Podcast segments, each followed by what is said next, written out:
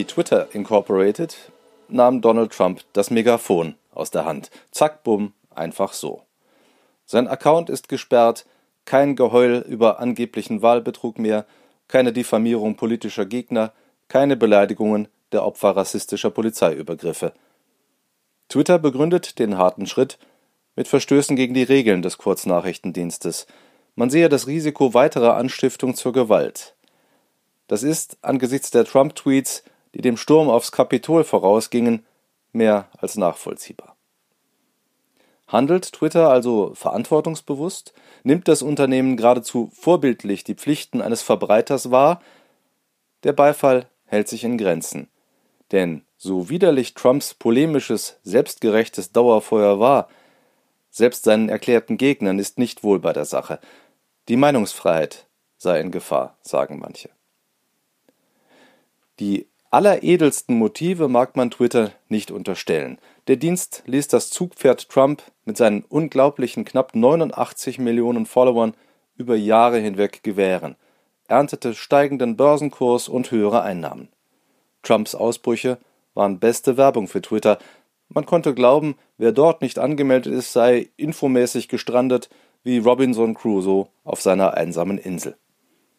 Erst massive öffentliche Kritik führte in den vergangenen Monaten zu einzelnen Eingriffen und jetzt, wenige Tage vor Trumps Auszug aus dem Weißen Haus, zur Vollsperrung.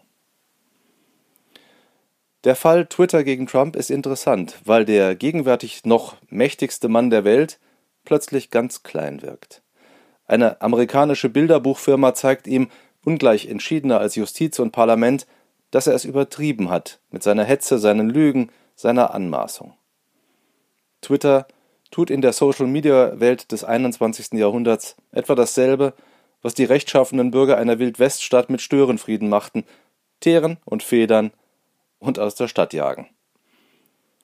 Seine tiefere Bedeutung gewinnt der Fall Trump aber daraus, dass er wie ein Scheinwerfer Licht in eine Grauzone des Internets wirft.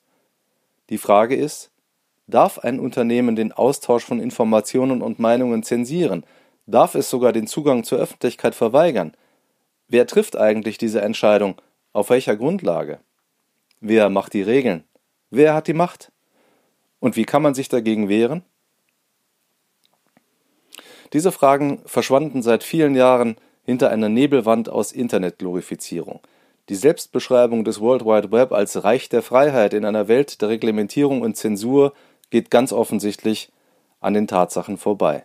Selbstverständlich bestimmt auch hier jemand, was geht und was nicht. Twitter durfte Trump rausschmeißen, wie es der selbstbewusste Schankwirt mit einem randalierenden Gast tut, denn jeder, der einen Internetdienst nutzt, unterwirft sich seinen Regeln. Beim schnellen Weiterklicken fällt das nur den wenigsten auf. Ist das auch richtig? Diese Regeln sind anders als in allen anderen Wirtschafts- und Lebensbereichen eher nachrangig von Rechtsnormen bestimmt, die demokratisch gewählte Parlamente beschlossen haben und die von unabhängigen Gerichten ausgelegt werden. Sie wurden von Privatunternehmen festgelegt, Gegenwehr fast zwecklos.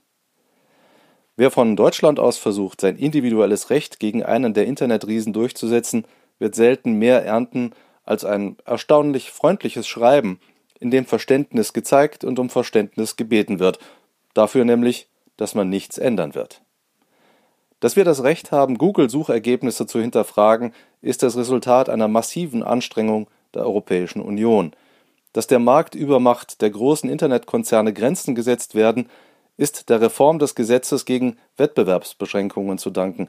Der Bundestag gibt den Kartellwächtern damit zum ersten Mal ein funktionierendes Werkzeug in die Hand.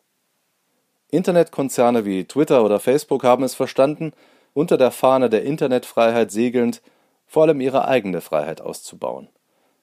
Solange sie Garagen-Startups waren, tat das niemandem weh. Heute aber, da sie große Teile der Kommunikation der Welt beherrschen, wird sichtbar, dass diese Freiheit weniger, durchaus nicht ungefährlich, für viele ist.